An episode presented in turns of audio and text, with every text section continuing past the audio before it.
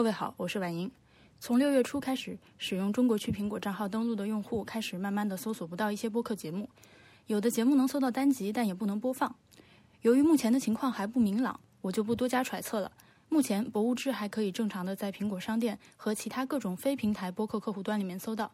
假使不久的将来我们在苹果商店搜不到了，各位还是可以通过在播客客户端中手动输入我们的 RSS 找到我们收听订阅。我把我们的 RSS 地址放在本期的页面上。当然，你也可以到我们的网站博物志点 FM 收听所有节目。博物志播客，阿司匹林电台，联名徽章，药不能停。屠龙宝刀，点击就送，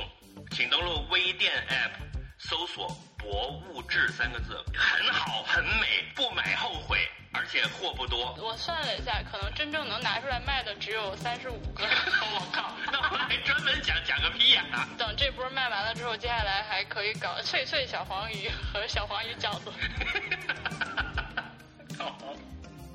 各位好，欢迎收听博物志。我们的网站是博物志点 FM，推荐大家使用泛用型播客客户端订阅收听。今天还有一位听众在微博上问我，什么是泛用型播客客户端？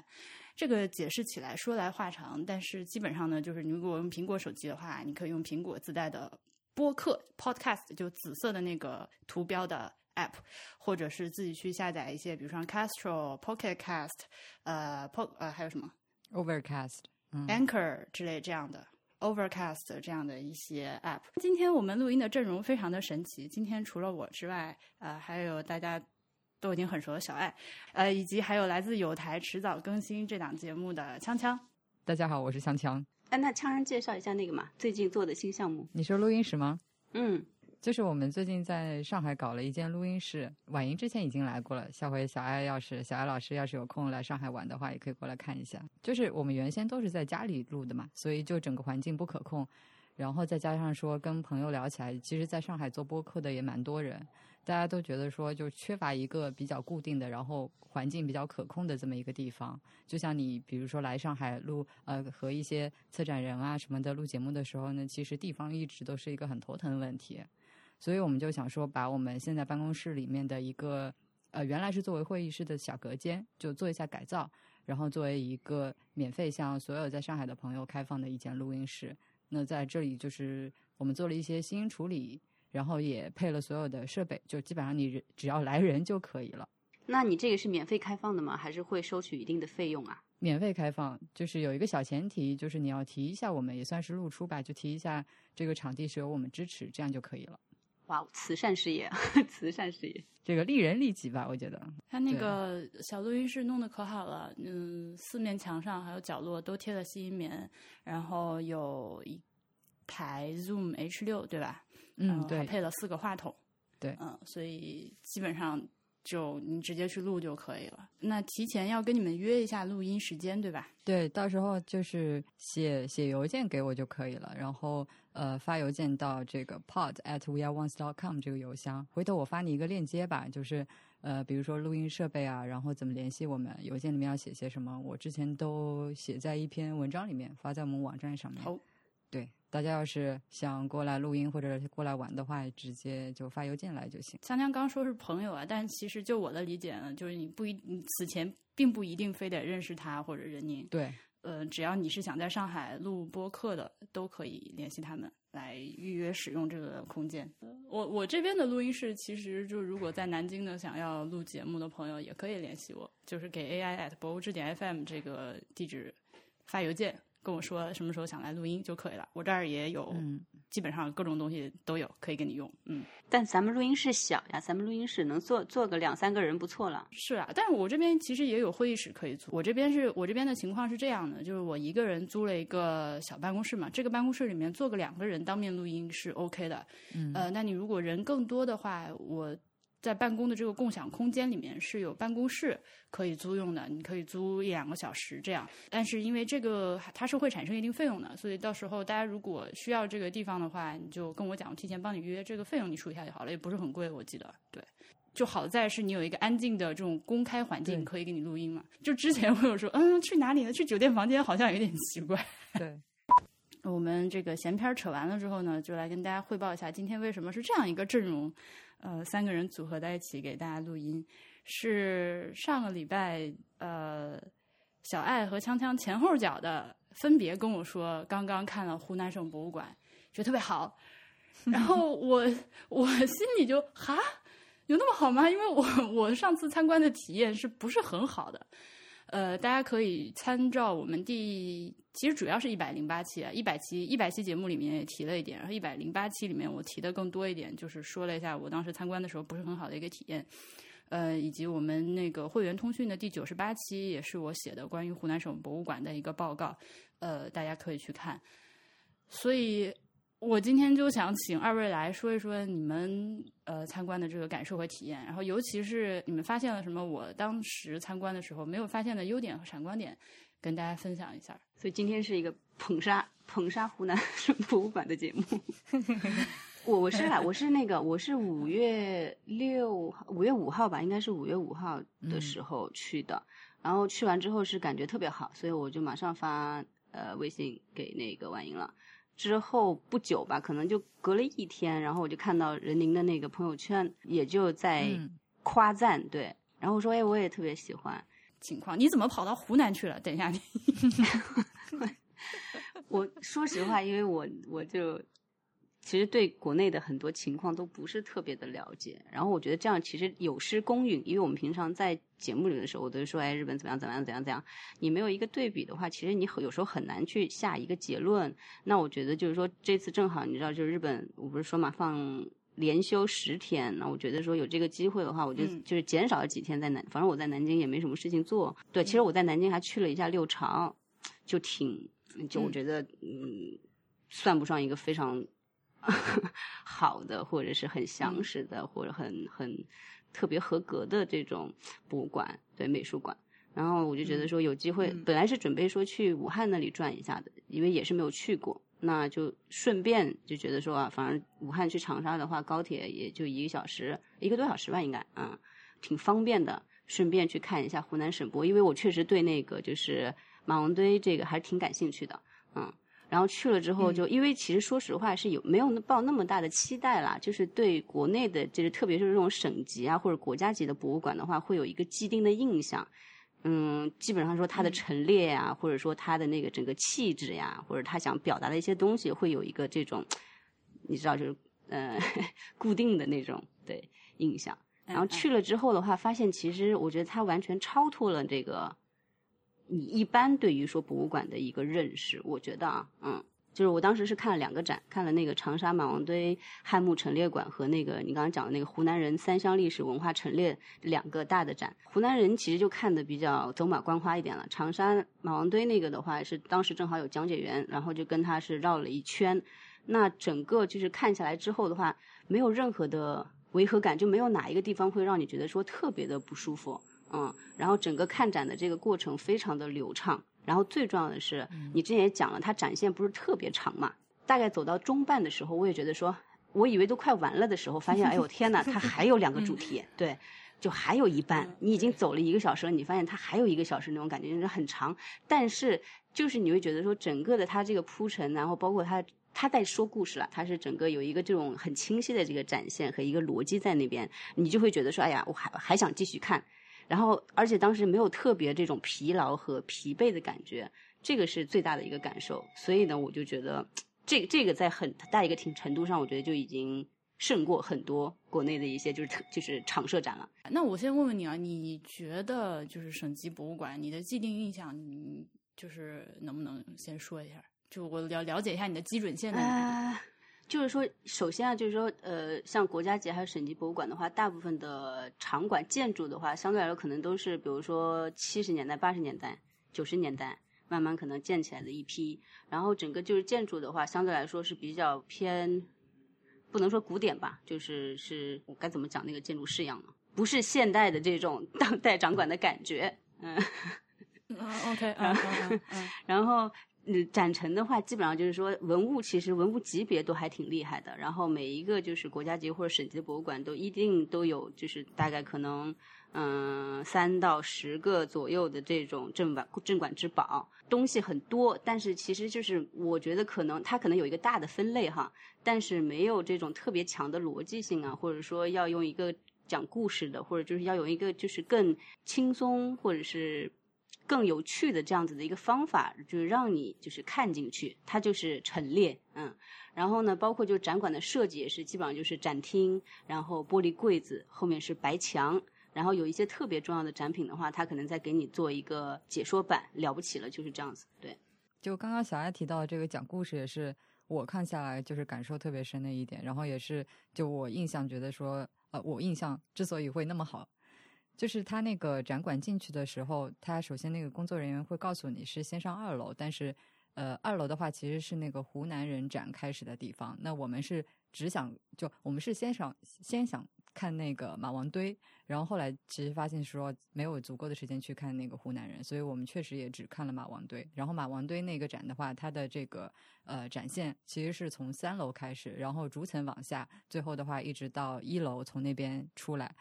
然后我刚开始其实是有点不太理解的，因为一般我们看这个博物馆看展的时候都是从一楼开始嘛。但是整个看完之后，我才理解说它为什么是就是从三楼开始，然后逐层往下的，因为它整个复原了它的这个木坑结构，然后可以说这个展现的设计，整个就建筑的构造，跟它要讲的这个故事，它的这些里面的这些文物的排列都很好的结合在了一起。就刚开始你进去看到是说一个马王堆当年发掘的一些基本情况的介绍，以及木坑结构的介绍，然后再下去就是。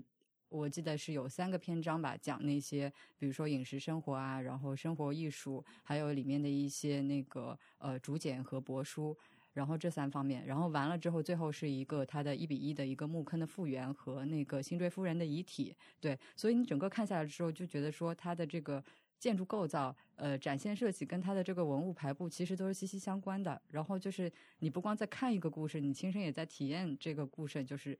就逐渐的展开铺陈，所以就感觉特别的完整。所以虽然它的量真的很大，但是看的时候并不觉得说很枯燥无聊。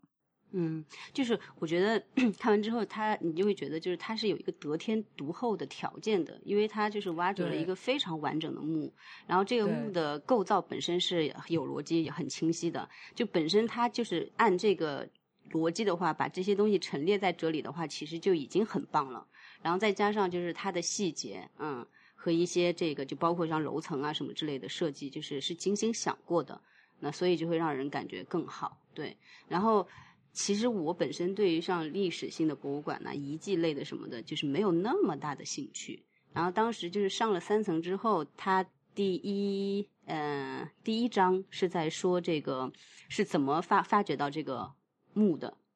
怎么。怎么发掘的？然后怎么对对考古过程？对对对，然后啊，那个就叫金氏发掘。我想起来，那个名字就叫金氏发掘，序和金氏发啊。首先啊，就是你一进到展厅的时候，你就会发现，它那种感觉是你在看一个特展，你不是在看一个常设展。对，嗯，因为它那 对那一进去那大招牌，它整个是一个暗红的，就是可能当时我记得讲解员说，他就是模仿了当时的那个挖掘的那个土质的那个感觉，然后去做了一个比较深红的那种板子，然后。然后用了一些它的这种，包括它的这个字体啊，还有它里面就是挖掘出来的文物的某一些就是细呃细节的特征，然后去做了那个设计，所以一下子你就那个临场感就来了。然后呢，那进去之后的话，他就先开始讲说我们怎么发现这三个墓葬的，然后当时怎么挖掘的，中央如何正视呃重视的，然后当时这个墓呃分了几层，然后以及国际上的反响。你看，他就方方面面他都有涉及到，而且他没有特别的去说哇，就开始弘扬我们中国就是又是怎么博大精深啦，又是怎么源远流长了什么的没有，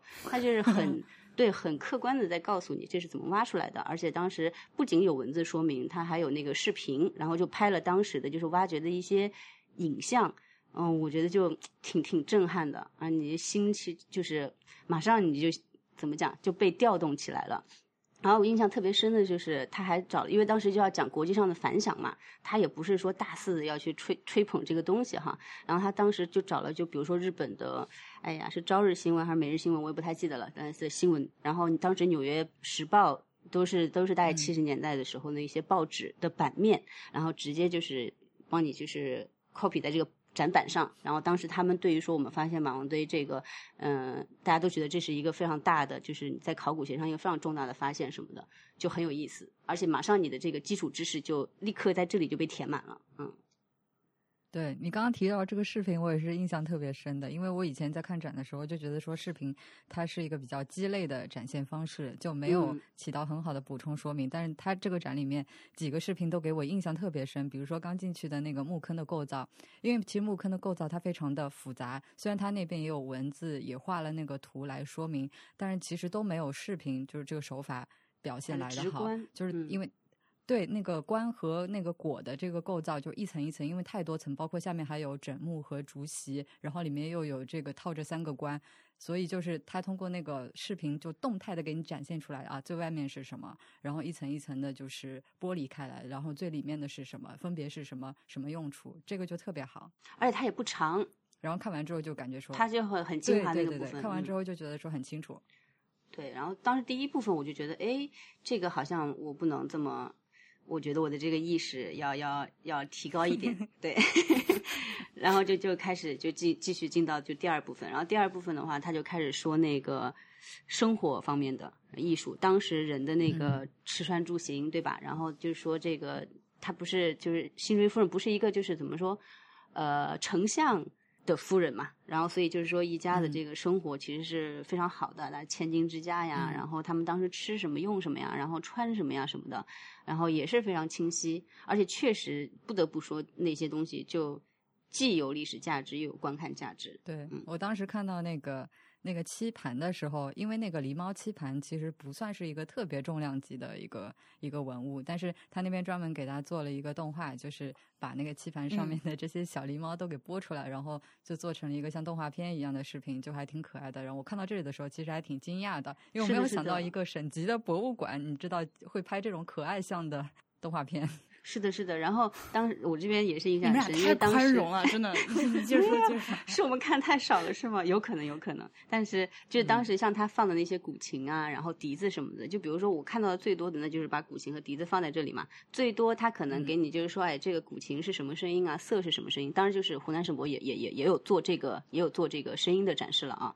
然后但是呢，他就是对他把里面的一些，就比如说那小老鼠呀或者小什么的，然后直接就在后面做成了一个展板，然后让他们用一个鲜活的这种样子的一个一个一个形象，然后把琴什么的，就是用了一个比较特别的这种方式，就让感觉他们是在演奏的。我觉得这个就是还挺用心的一个展示的方式啊，就至少我之前没有看到过太这种，或者就是说你知道，就是弄个假人什么的，然后放个琴什么的，这种有 对，嗯但是他那个展示形象就很真的蛮活泼的呀，生动有趣。嗯，对，形式很多样，但是又不鸡肋。对，但是它的展板呢，包括它的这个就每每一张的这个主题啊，还有它的展厅的设计什么的，它都是是就是怎么讲，都是设计过的，就是有是非常有设计感的，我觉得。婉莹，你是不是要吐槽了？我们俩婉莹现在正在反省自己到底是怎么看的。我在对对对，我在反省自己。那个小爱说的非常对，嗯不过也有可能是我去的时候，其实跟小爱一样，就是没有特别高的预期，所以就是看到这个这个展览的质量，当时觉得还挺惊喜的。哎，是有点惊喜的感觉啊！我先跟你们，哦，我说我先跟你们说一下那个当时我进场的时候，因为其实当时也是下着小雨，然后人不多，嗯那我们当时就。因为当时你也讲人很多嘛，其实我们挺怕的，所以我们当时提前一天还在网上预约了，结果就发现根本就用不嗯到预约，对，然后到时候观众反正入口都是，它反正都混杂在一起了。你有身份证的话，你就直接就进什么的，然后进了之后的话就是安检嘛，这个是我。当然，我每次去国内博物馆，我都会被那个一下，因为你知道，在国外看展的话，嗯，除了之前 这个卢浮宫的时候好像检了一下之外，没有这么强的安检设施。嗯，那反正就是国内的话，基本上就所有地方都安检。那省博的话，感觉安检的层次更高一点，因为它会要求你把打火机什么之类的都拿出来。就就进去，进去之后的话，因为他要交打火机，然后特别屌，我也不知道是哪里的一个旅行团，然后来了一群就是那种呃五六十岁的爷爷奶奶团。然后一看应该就是感觉是地方等一下，五六十岁是叔叔阿姨好吗？你认 你认识一下自己的这个年纪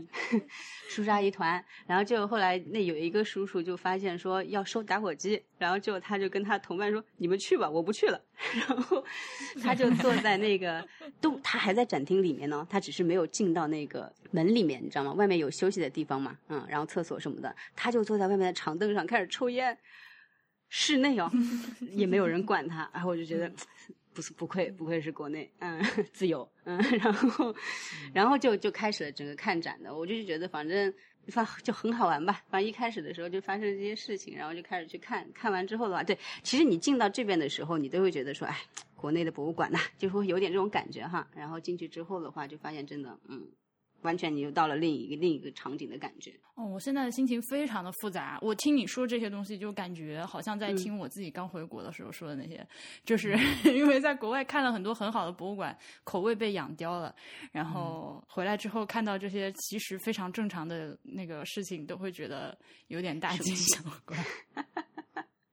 就所以所以是基于这个国情来评价的。哎，然后我不知道枪有没有感觉到，他的工作人员特别多，嗯。他基本上他场馆很大嘛，特别他那个一楼大厅巨巨巨巨大巨高，然后。但是进去之后的话，你就随处可以看到穿那个制服的工作人员，然后呢，嗯。他们精神面貌其实都还不错，而且他们很乐于跟你就是指导，嗯，然后基本上就比如说你包括你上电梯什么的，他可以告诉你，哎，二楼是这个，啊、要不您可以从三楼开始看什么的，嗯，会很积极。这个精神面貌我也挺喜欢的，就是你能感觉到他们，嗯，至少是受过。就是标准的这样子的一个一个一个培训的，然后他们自己本身意识其实也是有的，所以这个我也蛮蛮蛮蛮喜欢的，嗯嗯，我印象特别深的是到那个呃，就是织物的那个展厅里面，就是那边不是放着一些什么印花、敷彩纱之类的那个展品嘛，然后都是放在那个嗯巨大的玻璃展柜里面。然后很多人其实我们看的时候，因为他那个必须要凑近看，就会不小心把手啊或者什么的就支在那个玻璃柜上面。然后那边有一个工作人员，我就看到他很勤快的在那边一直擦擦，对的，他不停的，对对对对对对对，对，没有没有那个手印，基本上走完一批人，走完之后，他马上就开始去擦那个展柜。感觉培训很到位。那我只能说，人多和人少的参观经验真的差很多。嗯、但是这个就是只要是人少的话，基本上一个展就成功了一半了。嗯，所以婉莹下次回长沙要不要再去看？挑一个下雨的工作日上，再给他一次机会，好的，好的。呃，那个刚刚锵锵说的就是小狸猫的那个东西。呃，我看你们俩看完了之后，跟我当时的反应一模一样，就是看的时候就觉得这么可爱的东西，一会儿商店里面肯定有周边可以买，然后已经做好了 Shut up and take my money。那个心理准备了，结果去了商店里面发现并没有，那种失落感。对，当时那个狸猫，因为我看到它不仅是专门给它做了一个就是动画，而且它它毕竟不是一个特别重量级的一个展品，然后它那个嗯展厅里面有那个玻璃嘛，用来装饰，还不知道什么风格用的一个玻璃，上面很多嗯都画了那个狸猫作为装饰，我就在想，嗯就是。展陈设计的这个负责人肯定是觉得说这个东西很有应用的价值，或者觉得很可爱、很好看，那应该会把它就是开发成这个周边产嗯品。但是后来发现完全没有，就觉得呃，就很奇怪，其实是确实他那个就是嗯嗯，博物馆商店感觉跟这个特展的这个水平还有质量是没没有没有配套蛮大，差距。对，嗯，好像所有去湖南省博物馆参观完看了商店的朋友，都给那个《艺术的诱惑》系列丝袜、彩色丝袜拍了照片，就觉得不能忍受，这是什么鬼东西？那个军信石那个那个小猫，我也觉得就是还蛮想做一些周边的，嗯，因为真的太可爱了，气氛非常的宫崎骏。哦，这个其实我刚才忘说了，我后来去找了一下，我发现那个狸猫它其实之前是有做过周边的，我等一下可以发你一个链接，就是之前、哦、我对那个它有布贴对吧？呃，好像是补贴，其实看上去不是特别清楚，因为我是在网上搜到了央视财经吧，之前有一档节目，然后里面出现了一个那个省博的一个博物馆商店的片段，那个人就在介绍说我们做了哪些这个周边，然后其中就有一个狸猫的这个周边，而且他不光做了一个看上去像布贴一样的东西，因为布贴的话，它只是把狸猫的形象照搬过来，他还做了一个就是。再度开发吧，就是做了一些创新，然后做成了一个像水杯啊，或者是那种呃水培器皿一样的东西，像一个陶瓷的开口杯一样的，就还可以吧，我觉得。就所以我觉得很奇怪，可见他以前是开发过的，也是卖过的，但是后来这个东西为什么就就没有了？是因为卖的不好，嗯还是说供应商那边合作关系结束了？就觉得很奇嗯怪。我也想起来一个，就是当时不是有这个《国家宝藏》这个节目嘛？《国家宝藏》到底是属于一个什么级别的节目呀？然后他不是之前就介绍了，就是各个就是国家还有省级博物馆的这个镇馆之宝嘛。然后我这次不论是去那个湖南还是去湖北，嗯，被节目里面介绍过的那个展品。的那个橱窗里面都会放着一个，就像中博协给大家的奖杯一样，国家宝藏也给他们一个那个水晶水晶小方块儿放在那里。对，然后然后你知道当时什么什么护宝员吗？什么对吧？一个人不是守护一个国宝什么的嘛？对，然后还会有他们的这个什么说明什么的。我觉得这个就有点挺挺挺挺 不好说，挺雷的。就是你这是一什么级别呀？你为什么可以把你这个东西放在这里呢？对吧？我一个这个镇馆之宝，我需要你国家宝藏来给我按一个什么名号嘛？色我这个我听不懂的。你看，我们都是这么觉得的，但是我就后来就这种话都已经没法说，因为大众认知里面就觉得中央电视台做了一个特别牛的节目，就是感谢这个节目，这些这些宝贝才开始为人所知，然后能纠结起这么多全国一流的博物馆，然后尤其是请到他们馆长的本人上电视，都这是很大的事情，就是在以前的博物馆界是从来没有过的，就只有央视才能。就是出来牵头做出 这么一件大事情，但是反正最后实际出来效果，我我对我经常就是因为这种类似的事情，就是批评完了之后要被又被要被听众说不接地气，对吧？但是我如果发自本心的来说我对这件事情的认知的话，那我就是觉得这个节目很雷人，嗯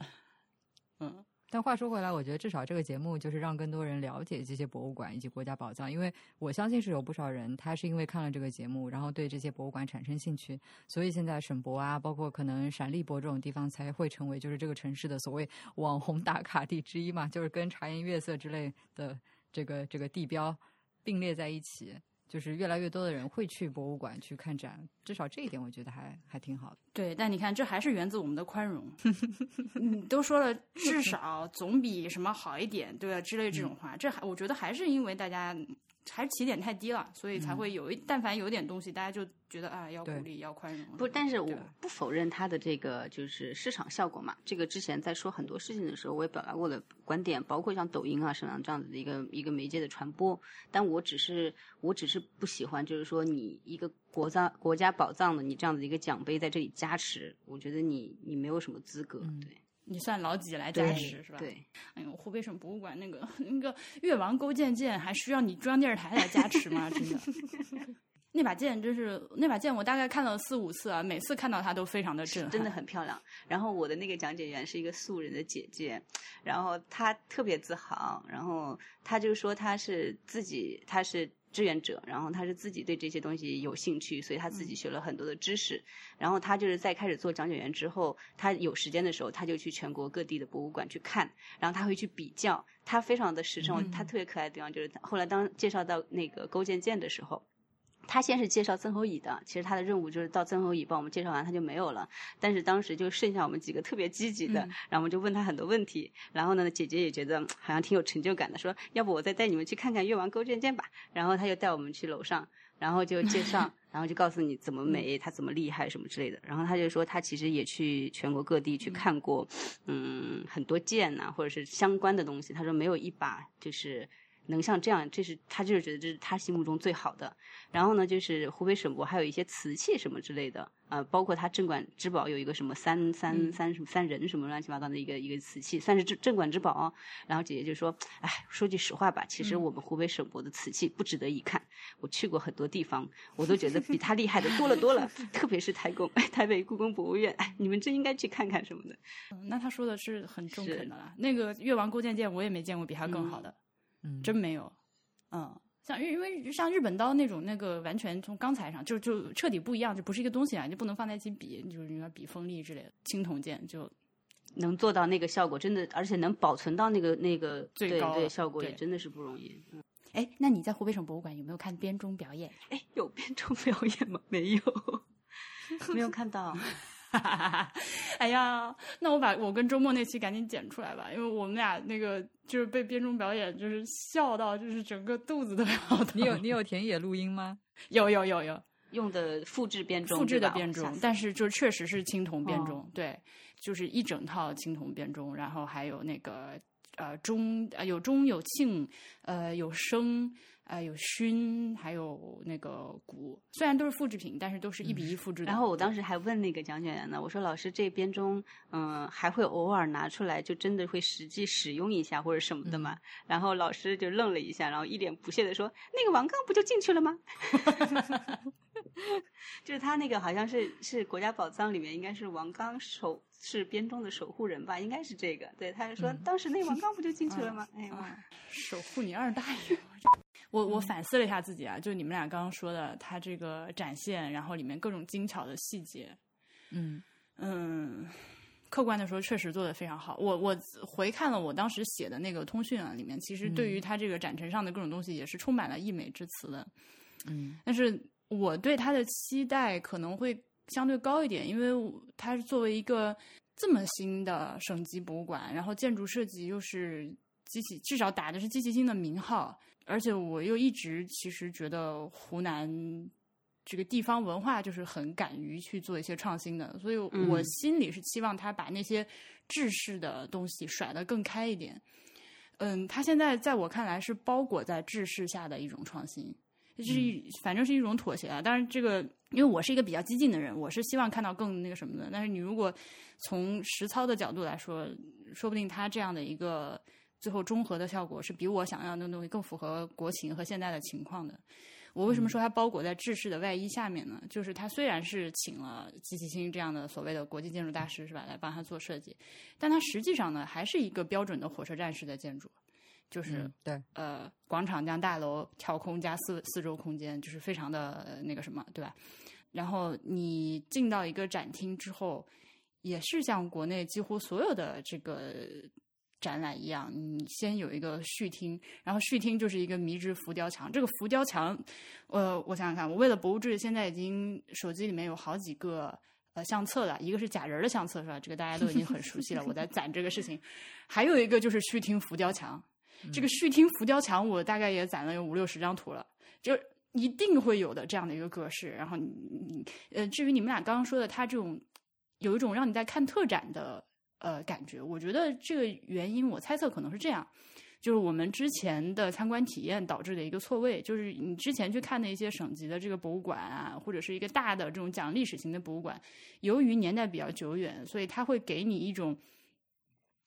固定展览特有的氛围，一种一种味道，呃，导致你现在看到一个策展手段比较丰富，然后比较新的展览的时候，你脑中第一反应，哎，这个好像个特展，其实只是它，对吧？因为特展的特点就是它很新嘛，它就几个月就换，几个月就换，所以你总去看，你总能看到最新的展陈手段被运用在里面。你现在看到一个新的，你就会误以为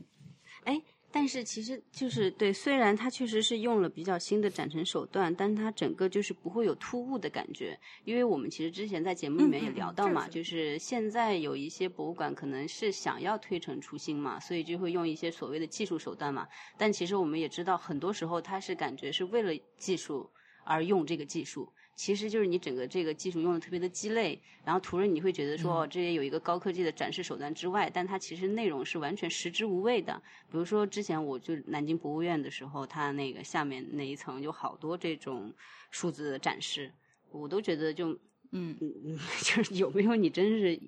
没什么区别，对，反而就有点有时候有点累赘。嗯然后，但是他这里用的很多的技术手段，我都觉得，嗯，很很是是融合的，而且是有用的。特别是之前，呃，你应该也是有提过吧？他不是用了一个那个三 D 的技术，就是有一个就是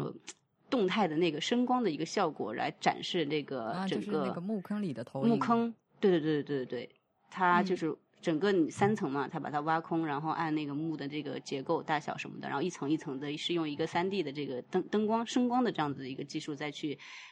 投射，嗯，然后那个其实还挺、挺震撼的。哎，小安，你有没有看另外一个？就是在那个五星毡那边，它有一个球幕，球幕，那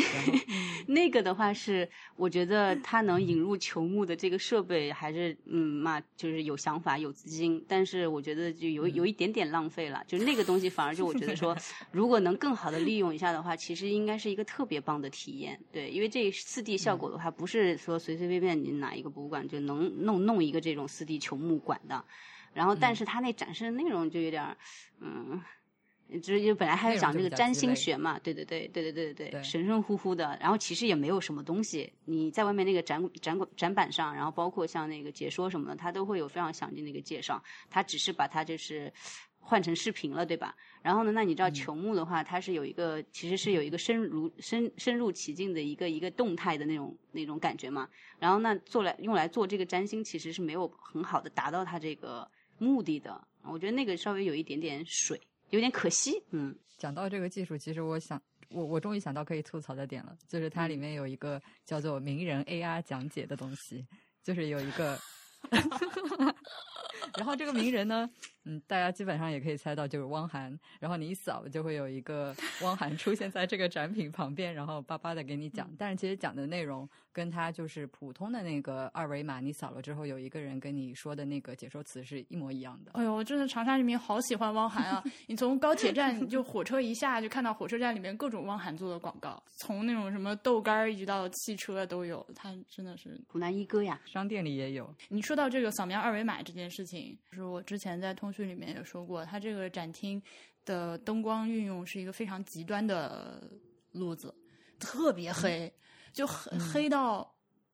嗯，尤其是在前面那个第二部分，就是讲那个呃辛追他生活的时代，他的日常生活的那个部分，超级的黑。然后他有很多的展品是你要扫二维码才能听讲解的。那他已经黑到了，呃，你用手机的相机去扫，必须先把闪光灯那个手电那个灯给打开，你才能扫的那个地步。所以这就你博物馆，你一方面又不想让观众受到灯光侵扰，又开拍照不能拍呃开闪光灯，但是你为了扫二维码，你就必须开手电。对，已经黑到很很很极很激进的一个黑法了。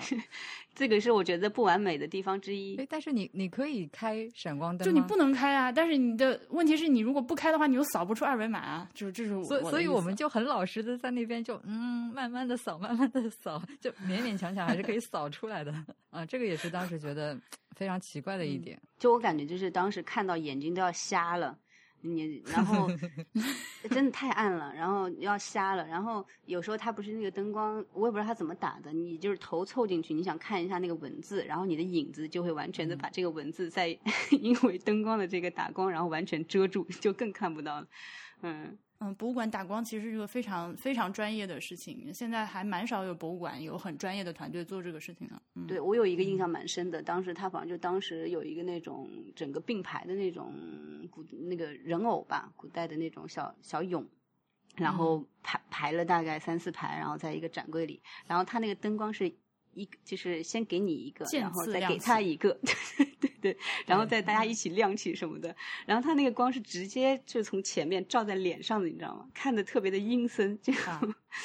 丝毫不可爱，然后也看不到它的这个特点。哦，但那个灯光设计我还我还蛮喜欢的哎，你不觉得就是楚国的文化，它就是有一种鬼气森森的效果的那种感觉是吗？对。然后我当时所以它这个灯光设计是是为了效果吗？还是有其他的什么考量？就是效果了，他因为他那个小爱说的那组俑，他其实是个乐队嘛。对对对，我记得鼓瑟吹笙的一群那个女俑在那里，然后还前面好像还有人跳舞，有没有？那他就是通过渐次给不同的乐器的演奏者脸上打光，让你感觉他们好像是在有一个交响乐的感觉。所以那个灯光设计我觉得挺有新意的。然后这种渗人的效果呢，我觉得也是比较精准的抓抓住了。湖湘文化的内核。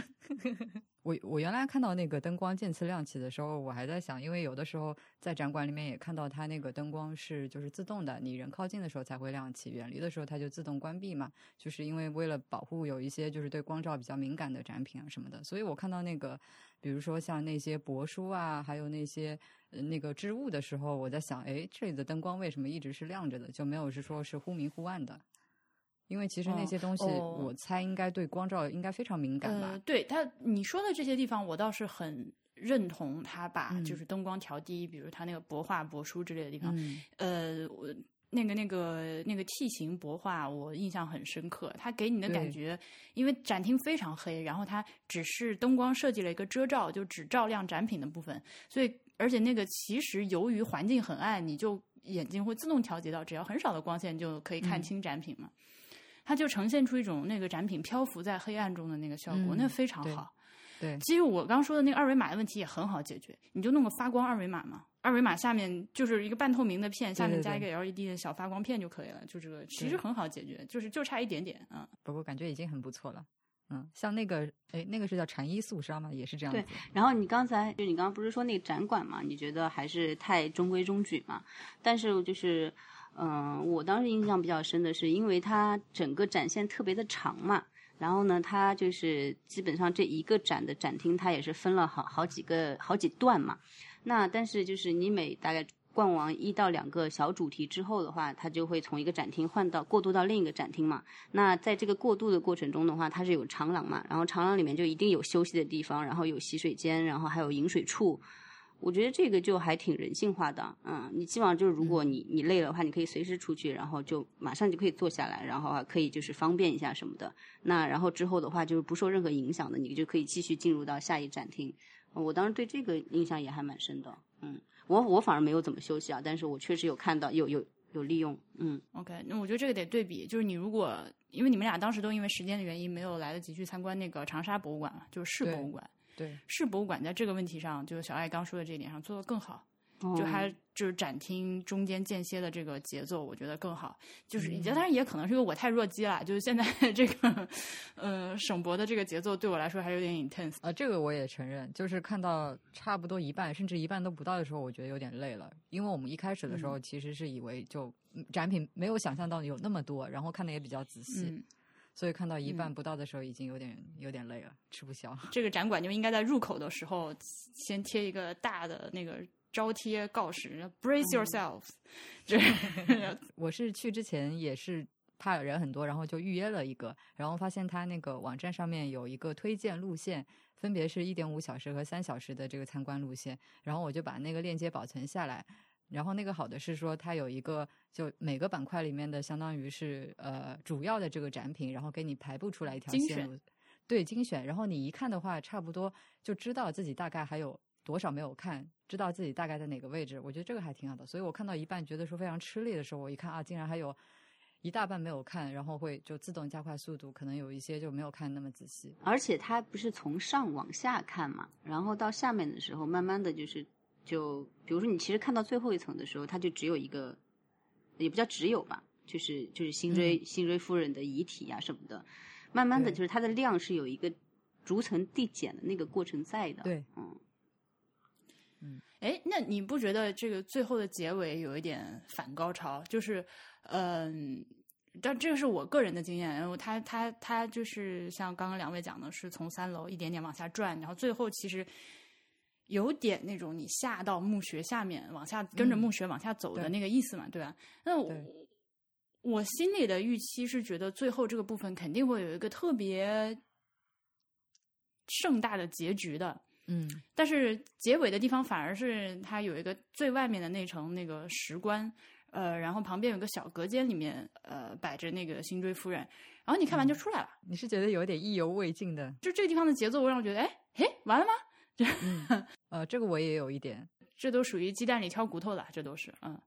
嗯，不过好在是，我觉得他那边呃，就那个那个棺和那个墓坑看完之后，走到那个辛追夫人遗体那边会有一个小牌牌，然后给你一个提示，就还蛮贴心的，就告诉你说，呃，这个观看遗体可能会引起一定的不适啊，然后你要想一想要不要去看之类的。他还真的是这么多年都没有变呢。据我呃之前就是这个呃马王堆就这个博物馆修建之前就去看过他的朋友啊、然后又去看了之后反应，嗯，果然是驻颜有术，没有任何变化。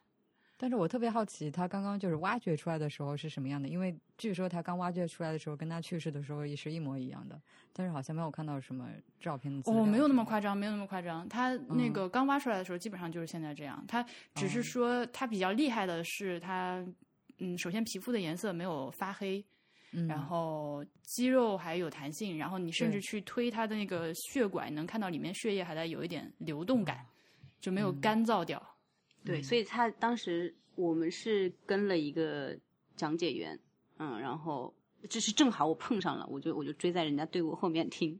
然后他好像对这个尸体的嗯讲解还蛮多的，就是因为之前发掘出来的这几千年的古尸都是干尸嘛，那我们这个是一个对。这叫尸尸的尸尸体，尸尸对。然后，所以就像你刚刚讲的，它它是它的它的它的肌肉啊，然后包括它的形状啊什么这些都还在，而且当时说关节还可以弯曲。我特别震惊的是，他是说，就是这个尸体的这个重量是在三十五公斤左右。那你就想想看，他肯定也不是说一个很很很，当然我也不知道他是不是生前有点胖了。反正那就是到三十五公斤的话，其实还基本上是保持一个这种人人原原本的这样子的一个对，的保存的那种状态，啊还挺震惊的。反正当时就是反正看了他一眼，还是挺挺挺震撼的。我后来去查了一下那个维基百科的这个资料嘛，然后看到说这个辛追夫人当年被挖出来的时候，好像在那个长沙的公园里面短暂的 公开展示过一段时间，而且是在啊，是的，没有任何这个保护的情况下面。其实挺想看看那个时候的资料的。湖南人你们俩，哦，小爱是快速看了一下，嗯，湖南人那个展览我做，我觉得做的也挺好的，就是除了信息量，也特别大。对，就我本来想去看看他有没有会讲那个赶尸的那个文化的，好像绕了一圈，好像也没有特别去讲这个封建迷信的东西。对，看完这个湖南省博之后，就后来就去了武汉嘛，所以我就去了湖北省博嘛。然后呢，湖北省博的话，其实也是嘛，它是有那个曾侯乙墓嘛，那所以相对来说，他们其实是完全可以做一个对比的嘛。那对比下来之后的话，就是首先他们都算是属于得天有得天独厚条件的这个博物馆，但是呢，这个湖北省博就是我刚才讲的传统的国内博物馆的那个气质，嗯，然后它的展示的话就非常的平实朴素，嗯，然后一是一，二十二这个样子。然后我不知道你们有没有看过那个湖南省博和湖北省博的呃网站官网，就是你们对比一下这两个官网，你就可以对比一下这两个。怎么讲？展馆的这个特质，其实从他们的网站上就可以看出来。那湖南省博的话，就是非常相相对来说比较现代、现代、现代化、现代设计的这样子的一个感觉，然后非常的清晰、很干净，然后呃，大部分的这个这个主次，嗯、就是告诉你我们现在在展什么，有一个非常大的这个这个。标题，然后下面可能就是有一些小的项目，整个网站是很干净的，而且还有一定设计性。但你看一下那个湖北省博的话，就是一上来就是展现大国文明风范了，习近平 又是带谁去敲钟了，对对对，然后哪一个总理又来啦什么的，然后只有最可怕的是他那个网网上还有飘的弹框，你知道吗？就是你还得追着这个嗯弹框，要把这个弹框给关闭你。我真的，这我听到你说这些话，我太亲切了。你多回回国吧，真的，你这个跟我之前说的一模一样。就是我，我不是最近才去跟嗯那个周末老师一起看了湖北省博物馆嘛？那期节目因为我录音出了事故，所以我还一直没有放出来。嗯嗯对，跟你的感受一样，是的。就你，但这两个不能放一块儿比啊，因为呃，湖北省博物馆我是上上个月和周末一起去的，呃，嗯和我上大学的时候去看基本没有变化，所以这个湖北省博物馆和湖南省博物馆是差一个时代有这。种感觉，有这种感觉。哎，它还是老馆吗？对，不过呢，就是还有一个，就是不管是湖南省博还是湖北省博，就是反正志愿者，我觉得国内国内的博物馆志愿者的数量真的还是蛮多的。然后呢，就是包括像讲解员什么的，他们就是有这个呃官方的这种就是穿制服的讲解员，然后以及就是有挂牌的，然后穿私服的这种个人讲解员。然后特别是湖北省博的时候，就基本上那个曾侯里面，你就是当时可能就五六个讲解员都在那边，你可以随便找一个，然后就跟着讲解员，我觉得还挺，如果有这个机会的话，我觉得大家就是跟着这个解说来走一遍的话，真的这个知识量还有趣味性要增加很多很多。那个你们在长沙除了看博物馆还干嘛了？小艾老师哎呀先说。听说你去了我不就是万家丽，经不住诱惑去了一趟那个 万家丽国际广场，哎呦我的天呐！但是我其实不是特别懂为什么会有这样子的一个东西在那里啊。然后呢，这个反正就是万家丽的老总，好像就是一个心怀国家、心怀人民的这样子的一个一个一个人。然后呢，他在他他这个国际我觉得他是要追求青史留名，你知道吗？对，有点那种 感觉。然后，然后他就是他是有一个综合的这种商场式的。然后呢，但是他在他那个第十一楼直接开辟，因为那个万家丽国际广场特别特别的大，他在十一楼开辟了一个就是这种文化大观园式的这种，我也不知道该怎么说展馆。然后呢，基本上就是会把当时就我们这个中国整个历史大事件，然后中华名人，什么中华始祖、经济名人，什么巾帼英雄什么的，每个都弄了一个馆在陈列，然后陈列的手法就是我们之前吐槽过的各种手法，它都用运用上，嗯，然后整个就是那种装饰极尽奢华，然后眼花缭乱，然后信息满到就是要溢出来，然后颜色也是满到要溢出来，对，然后所有的设计感觉都是可能我不知道他们团队用 Word 还是 PPT 做出来的那种东西，然后呃一言难尽，对，然后他们在二十六二十六楼还有一个酒店，然后那个酒店的大堂之前可能很多人也都在网上看过图片什么的，什么什么世界大和谐，什么中华一家亲，哎呀，反正特别神奇，我就一言难尽，我就当时就真的很震撼。就这个万家丽真的是对，就你听别人说吧，你觉得自己已经做好了心理准备，但是自己实际去看的时候，还是会被炸开。就是我们这次本来想把住宿定在那边的，定在那个万家丽酒店。不过后来最终还是下次可以挑战一下。对，下次可以挑战一下。就我真的他们那个是特别好奇。不来万家丽，往来人间走一遍呐、就 这是他自己的宣传。对我这次去长沙去的一些地方啊，然后包括吃到的很多东西，就是让我对长沙这个城市印象特别好，所以我觉得我是比较幸运的。我也是，我我还蛮喜欢长沙的，我很喜欢它那个小小的、旧旧的，然后就是这种下着雨的感觉，然后对不急不慢的，然后也就是整个还挺安静的那种感觉，我挺喜欢的。然后最重要是东西真的还蛮好吃的，然后牛肉粉还有剁椒鱼头，我到现在呀，所以，所以我现在觉得我对于沈博就是印象非常好，很大的关系，或者至少有一部分关系是跟我们参观结束之后，在旁边那一家餐馆里吃到了非常好吃的剁椒鱼头有关。我们当时去三天，然后第二天啥事儿没干就在吃，就太可怕了。我们嗯一天吃了七顿，我靠，就呃，当然是就是正餐和小吃全部都包括进去了，就是吃中午去专门就是呃朋友带我们去了一家当地的算是苍蝇馆子吧，然后吃那嗯边的长沙的家常菜，很好吃，虽然有点咸，有点油，然后当然非常辣。然后去嗯吃就是网上口碑非常好的一个茶饮店，叫茶颜悦色。哦、那边巨多，对对对，好像听说是长沙的什么网红网红打卡地之一啊。嗯，就只有长沙才有这个店啊，那个外地开的茶颜悦色都是假的。对，然后去吃，当然要去吃粉，粉非常好吃。然后呃，去吃小龙虾，小龙虾也非常的好吃。去吃烧烤，烧烤也非常好吃。总之，真的是所有吃到的东西都非常好吃。当然也是因为就是大多数都是朋友带过去的，但是啊，茶颜悦色，因为之前就是我每次经过都人特别多嘛，所以从来没有嗯去买过。后来博物志群里面有几个呃听众是长沙人，他们就说特别好喝。是挺好喝，而且比较便宜。上次回去的时候，我就刻意去买了一杯，但是等待的时间好长，它就是嗯出品非常慢，嗯，然后那个风格就那种中国风的那个风格是我个人不太喜欢的。我跟你讲，你应该去。你应该去万家丽看一下中国风，然后你再看一下茶颜悦色，你就觉得特别清新 拂面了。我 我我我发了个发了个图，然后就是说我觉得茶颜悦色的风格有点土，然后就群里面就有长沙的同学跳出来啊，你管这个叫土？然后这个波比跟我解释过，就长沙人的精神内核和长沙人的至高追求就是洋气。所以 跟剁椒鱼头，因为我们当时是去的那个望月公园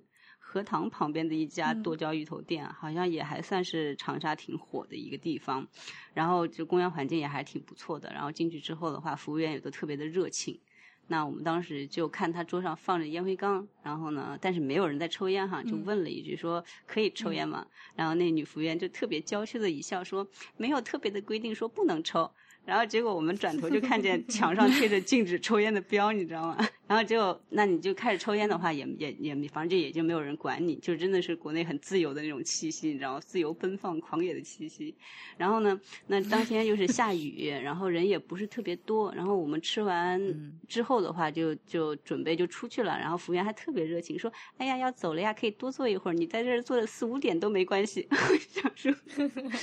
真悠闲呐、嗯。哎，这个尤其是你从南京过去，你就会嗯被长沙的这个服务业的热情周到就感动到。就南京天天一天到晚，我就是被各种臭脸冷脸，嗯，甩到我脸上这菜恨不得。然后嗯去了长沙就觉得，哦哟，好温暖。是的，是的，是的。哎，刚刚说到嗯那个茶颜悦色嘛，然后那边还有一家很火的这个茶饮店，好像叫妈妈茶。啊，是的，哎，这两家我都喝了。对我我也喝了，然后那个妈妈茶，我后来发现是那个文和友旗下的一个茶饮品牌。对文和友就是那个呃所谓的什么场景式消费的那家店，据说特别火，特别火。今年五一就是可能是因为因为排队而上了微博热搜的这么一家店。然后我们路过，确实看到，就是每次路过都发现就巨多人在排队，所以我们很识相的没有去吃。但是 anyway 说回来，就是这个妈妈茶还挺有意思的，因为我们当时是路过市中心的那个一家妈妈茶的门店，然后进去买一杯饮料。然后它那里面是在做一个小型的展览，它其实是把那个它的店铺靠里面的一块角落辟出来，然后做了一个叫做五乘五的这个 space，就名字就是五乘五 space，呃，作为它的一个算是实验艺术空间。然后我们去的时候，它正好在做一个算是一个小型的展览，但其实空间非常的小嘛，然后只有一个展品，就是说，呃，他们的这个艺术家把长沙各地的一些呃老的这个砖头啊、一些石料啊，还有电视机什么的一些老物件收集起来，然后在那边就堆了一个像用这个水泥呀、石块砌成的一个假山一样的，然后上面放了一个电视机，就整体看上去有点像白南准的那个风格，但是本身我觉得嗯这个、就展品可能一般，但是本身这个行为我觉得还挺有意思的，就是一个。一个餐饮集团，就文和友，他竟然在他的一家茶饮门店里面搞这个事情，就让我对长沙那你知不知的道印象文和友在在太平街里面有一家臭豆腐博物馆？我看了，对我后来和友我我这个是后来知道的，就是你当时哎是对我记得你说长沙有一家臭豆腐博物馆嘛，但是因为没有时间了，所以也没过去看。所以怎么样？我完全是无意间，因为大家就说太平街很有名嘛，然后我们就我是完全没有任何的兴趣，对，但是呢，我就是订的那个 Airbnb 的话，就是你回去的时候其实是可以穿过太平街的，所以我当时看完万家丽之后，我是坐的地铁，然后呢，专门就是。到了离太平街那一站，然后走回家的，然后走的时候穿了一下，而且我根本就不知道，就是本身有这个长沙臭豆腐博物馆这个事情。然后当时我就看到有一家非常就是光鲜亮丽的一个门店，然后呢有非常漂亮的，就是现在就是很适合拍照的那种感觉的这种网红店的这种感觉哈。然后很多年轻人在展板那边拍照什么的。然后它还有一个看上去很可爱的那种他们设计的一个吉祥物，然后长得方方的黑黑的，我完全没有意识到那是一块臭豆腐，你知道吗？我就是。然后进去之后，然后我想说这是什么现在新的某一个什么你知道什么 icon 吗？还是怎样的？然后就走到里面的时候才发现，哦，它里面在卖臭豆腐。然后呢，他把它整个这个空间设计的就像一个现在有点当代的这种博物馆的感觉。然后呢，他用他的那个黑色的这个呃臭豆腐的这个形象，然后做了就是说它是怎么样，我们是怎么样生产我们的这个臭豆腐的。嗯，然后里面其实是有很多这个就是物理啊，然后这样子的一个一个东西，它就把它全部都实体化，就是可视化给你看。然后包括他们那个臭豆腐的研究史啊，然后什么什么什么什么什么，还也蛮有趣味性的。但是我当时就可能被震到了吧，我就反正匆匆的逛了一圈。然后我在长沙是没有吃臭豆腐的，对我也我也没有吃，因为我吃太饱了，嗯，就这个还挺可惜的，嗯嗯。我吃了，但是觉得还是绍兴的臭豆腐更好吃一些。其实我心里也是这么想的，因为现在正好 HB 出去了，所以我才敢讲。就是 长沙的长沙的臭豆腐就黑色的，然后它呃是炸的外面脆脆的，然后它那个臭豆腐会有点鼓起来嘛，嗯里面会形成一个中空。然后据 HB 讲，这个重点一定是就是他炸完一份臭豆腐之后，那个呃那个臭炸臭豆腐的摊贩他会把每块臭豆腐上面那个壳儿先戳破，嗯然后每一块臭豆腐里面都要浇上那个蒜水儿。嗯，就是调味料，那那个调味料的主要就是一定要有蒜味，一个蒜味很重的水浇上去，那样再吃。就是先开窗后喝汤，对，所以就是那个一口咬下去，那个汁会溅出来，嗯还不错，就是还挺好吃的，是还挺好吃的，嗯，我觉得有嗯。点像吃那个灌汤小笼包，就是你咬一咬下去，那个汁水都会溅出来。所以，如果我们的听众里面有认识这个文和友的 那个老板啊，或者是他们博物馆负责人呢，请联系我，因为我真的觉得他们挺神的。就是、你知道长沙它很神奇，就是呃，我刚不是说了嘛，长沙人的精神内核追求就是要洋气嘛，嗯但是呃它又有这个又结合着一种特别强烈的本地自豪感。当然，这种本地自豪感，嗯其实各地人都觉得我们这儿很好。我可能是因为我个人由于这个嫁了个长沙人的关系，然后慢慢的了解更多，我是。观察下来，我觉得长沙人这点还挺突出的，嗯，就是他们对自己的这个不管是历史文化、美食，包括自己的长沙话，嗯都很，就是说起来就好像。我有一次在南京看那个科举博物馆，科举博物馆里面，呃这个好像在节目里面讲过，有一张乾隆年间的榜单，就是当年那个科举的榜嘛，然后上面有很多长沙人，确实有很多长沙人。嗯然后这个时候正好旁边有几个来长长沙来南京旅游的人看到这个榜，然后那阿姨就说：“你看看。”我们长沙人就是自古以来读书就很好的，会他会有这种很自豪的一面。所以我跟你讲，你就你就应该去看一下万万家丽，他专门就有一个就是专门就是怎么就讴歌 湖南人的，你知道吧？长沙人没有什么了不起，只不过是呃，湖南人没什么了不起，只不过什么什么让你了解湖南和湖南人，世界上最倔强的三大种群：英国的爱尔兰人，爱尔兰人听到这句话应该要打人了吧？英国的爱尔兰人，德国的普鲁士人，中国的湖南人。湖南人流血不流泪，湖南人的豪言，要想中国亡，除非湖南人死光。我就都是这种，我笑死了。所以它就会形成，比如说像这种这个这个这个臭豆腐博物馆呀，然后它本地还会有一些、呃美术馆，嗯、就是私人的、私立的美术馆和博物馆，就各种各样的，他会。呃不觉得自己就比如说，如果是我的话，我如果手里有很多收藏或者怎么样，我要开一个美术馆的话，我自己心里对标的可能是一个更高的东西，但是他们会这种自豪感就给自己撑腰。我现在这个东西拿出来，我就是很自豪的，我就敢在这里开一个我的个人美术馆，或者是我的臭豆腐博物馆，然后特别自豪。这个我觉得还挺厉害的，嗯，嗯，你知道文和友他的这个 slogan 或者说企业的使命是什么？还挺神的，就他们要做中国饮食界的迪士尼，哇哦，所以我觉得这是一个很神奇的集团。就好了，我们就录到这儿吧。好，那就是长沙、湖南文娱重镇，然后就大家都可以去看一看。然后当时就是我看完之后的话，婉莹还特别跟我说说那个她更喜欢长沙市博物馆嘛。然后我正好在别的地方也看到人说长沙市博物馆非常惊艳，所以我就觉得有机会我们也还可以再看看。看来长沙是一定要再去一次了。是的，还有简读博物馆呢。哦，我们这次去看了那个书院博物馆。啊，对，还有书院博物馆呢。书院博物馆很一般啊。那我们就感谢大家的收听，感谢大家的收听。呃，我们下期节目拜拜，记得大家要去微店看一下，支持一下我们，谢谢。拜拜。拜拜。It's muffin time! 今天是母亲节是吗？又是你们例行的这个节日闲聊。我本来没有想到这个借口，但是你给了我，既然你给了我这个理由，我就可以名正言顺的闲聊了。这两天看到好多关于母亲节的文章，就是在说大家要不能在这个节日再继续那个盲目以及传统的歌颂母亲了什么的。那那应该怎么样，母亲啊？呃，关于母亲节的话术都是说妈妈呃把我从小养到大，非常的辛苦，非常付出了很多劳动，所以我们要感谢她。但是我看到的一些这两天看到的文章，那意思大概就是说，你不能只是去强调她有好，她很辛苦，然后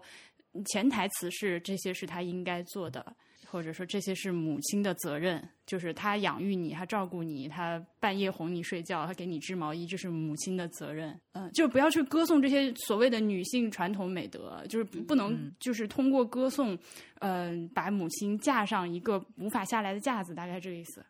就是你看，我都感谢你了，我都歌颂你了，对那你是不是应该继续承担好你做母亲的责任呢？对，一旦我觉得这块牌坊立起来了，就是母亲，就她哪怕是这当中有很多的这个痛苦啊，或者是别的一些不幸，他都可能没有这个勇气再说出来了，因为牌坊已经立起来了。如果你再说的话，就显得好像你当了婊子立牌坊你？知道，就特别不是人。对，对，还有一个这两天经常看到的论点，就是说要防止母亲节，呃，被消费主义裹挟。但是我觉得这个事情已经裹挟的没有办法了，就是没有办法，对对。你们俩给妈妈买东西了吗？嗯，我买了耶。我本来是呃不送的，我记得好像去年什么的都没送。但是我突然发现今天是我爸生日，然后我就琢磨了一下，如果我送我爸一个东西，然后我妈知道，就肯定嘛，就是这种小姐妹的群里面 会传来传去，我女儿女婿给我送什么东西啊，然后突然觉得说他要是什么都没有送，呃，收到，又看到我爸爸收到一个东西，会觉得嗯，可能比较落寞。那这样，我妈那边买了，对吧？那另外一个妈妈那边也要买，你看，这是已婚妇女的挣扎。我记得好好像我们之 前节目里面也说过吧，就是我其实不是特别在意说所谓母亲节而不母亲节，但是反正你知道，就是朋友圈和社交网络总会提醒你。那我是看到的话，我就会想起来说给我妈发一个母亲节快乐什么的。然后去年还是前去年吧，我什就什么也没干，结果我妈过了两天之后，就还特意给我发微信。指责我不够关心他，说什么人家都是母亲节快乐，又收花又收礼物，我什么都没有，连祝福都没有。所以我今年还，我今年给他买了东西。嗯，呃，这个真的是有了社交网络之后才有的东西。我们小时候，反正我小时候是从来没有什么母亲节、父亲节这一说的。对对的呀，对的呀。而且母亲怎么会开口问你要东西呢？对，现在是妈妈们因为也有微信、也有朋友圈了之后，嗯她就开始攀比，嗯，所以我就妈学坏毛病。对跟我暗示了暗示了很久，因为我妈最近开始学化妆了。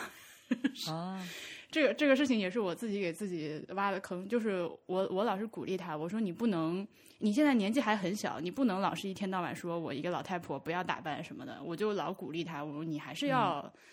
注重一下自己的这个外表，就是但不是为了说给别人看，就是你搞得好看点，你自己心里开心嘛，所以我就鼓励她你自己状态会比较好，对。对，然后她最近就开始学化妆，然后就各种暗示我需要一个眼线笔，然后我就给他买了一个眼线笔。这个就很好啊，就是他有一个一个明确的，就是想要的东西。需求，因为嗯其实送父母挺难，挺难送的。那我我觉得我爸妈还好，他们俩是属于那种基本上你买个啥他都挺高兴的，也不是要买多贵重的东西。那也挺好的。我买什么我妈都，我不买吧，他就又觉得我不关心她；我买了吧，他又觉得我瞎买东西。啊，你又乱花钱，但是但是这次我是有，我先跟他说，我说妈妈，我帮你买了一个这个东西，你看这个东西怎么样？嗯嗯。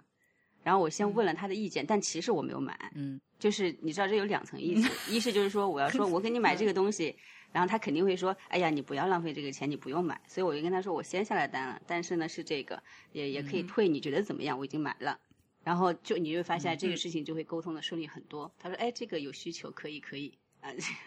你们说到这个社交网络的攀比，我觉得好像嗯，长辈们更容易掉进这个东西里面，就是。嗯，我不知道这个对他们来说可能是一个过于新、过于快捷的互相攀比的方式，然后就无法控制，就无法理性思考，可能就类似于我爷爷还有最近波比的爸爸都有点沉迷电视购物，就是哦，真的吗？就面对新的渠道的时候，可能对于长辈的冲击更大，然后他就难以自己把这个理性的声音在脑中响起来。而且我我不太清楚，感觉就是对一般老年人来说的话，就他们平常聚在一起，或者他们在群里或者什么的时候，嗯，攀比可能是他们一个抒发自己的某一种方式啊，说说自己又怎么样了，儿女怎么样了，又又怎么对自己好了，或者什么之类的。因为我最近在看那个电视剧，那个之前很火的那个嗯都挺好，都挺好 嘛。我就看哦那个苏大 强。我儿子要接我去美 美国，国哎呦，我就不想去。对，啊！那个电视香香你看了吗？我不知道，我连听都没有听说过这个剧情，给我科普一下。你这个这个电视剧，反正我身边的女孩子看都是好多人都看不下去，看了几集就觉得自己气得肺都要气炸，就不看了，嗯气死我了那种。就是波比的妹妹还有奶昔羊都说不行不行，看了两集快气死了，就就不看了。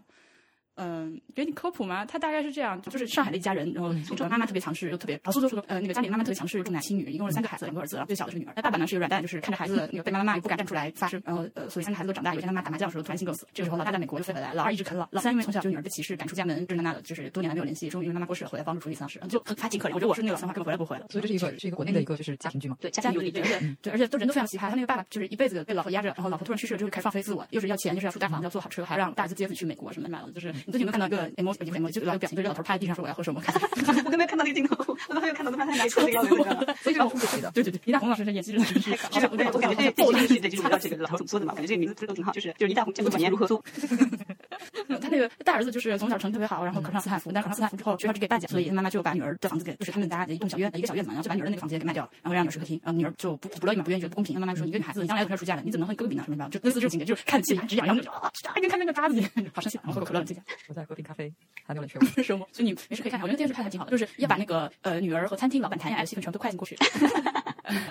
凤凰是做的和 CD 的这个场景是比较好看的。看你们私剧的人做的都特别谈恋爱哦，多但是就是有那个就是国国产剧一贯的，就是它情节会非常拖沓，然后有时候它为了制造一些小高潮，你就觉得说这些人他们有病吗？是有点这种感觉。但是它里面觉得说的一半的东西是还挺现实的东西，而且是挺挺真实和挺贴贴近于现在，怎么讲年轻一代了，所以才会他面临真实生活现实问题。对我从我是极度想要放弃，但是又有一些你知道纠正的那个 东西你放不下，所以我现在特别努力，我已经看了四十集了。哎，我我不能，我一回国我就你知道，我本来也不会去看这个的，我之前就知道这个剧，但我自己是不会想说啊，那么看一下吧，因为我知道国内电视剧太长了，我是很难，我不敢不敢看这样。结果我就今年回去 就按摩嘛，然后捏脚什么的，然后就那些地方都是已经放电视。结果我从第十几集开始看的，看了一一一集多，我觉得哎还挺有意思，所以我就从第十集现在回来回来回来不到一周已经看四十集了。但是最近拖沓，是不是你中间跳过几集，其实也会理就不影对其实就是我只知道，就是说他前面十集应该就是在讲，就是说他妈怎么虐待他那个三女儿，然后就对大家关系如何不好什么的。然后呢，从十集开始看的话，完全没有，就是对我理解这个剧情和理解他们人物性格基本上没有什么问题的。对，嗯，还挺好。嗯，我反正建议听众如果愿意去补这个剧的话，是二倍速，然后把三女儿那个职场和恋爱的情节什么都快进跳过去，然后你就可以看到这个戏的精华。我真的老是唱一遍，他从小他就是三个孩子，从小他开始记账，就是但是默默偷偷的记都不说，连出去买冰糖葫芦都要记账，然后开始指责老二啃老，老二说我什么时候啃老，我什么时候赚钱，然后大爷默默的掏出账本，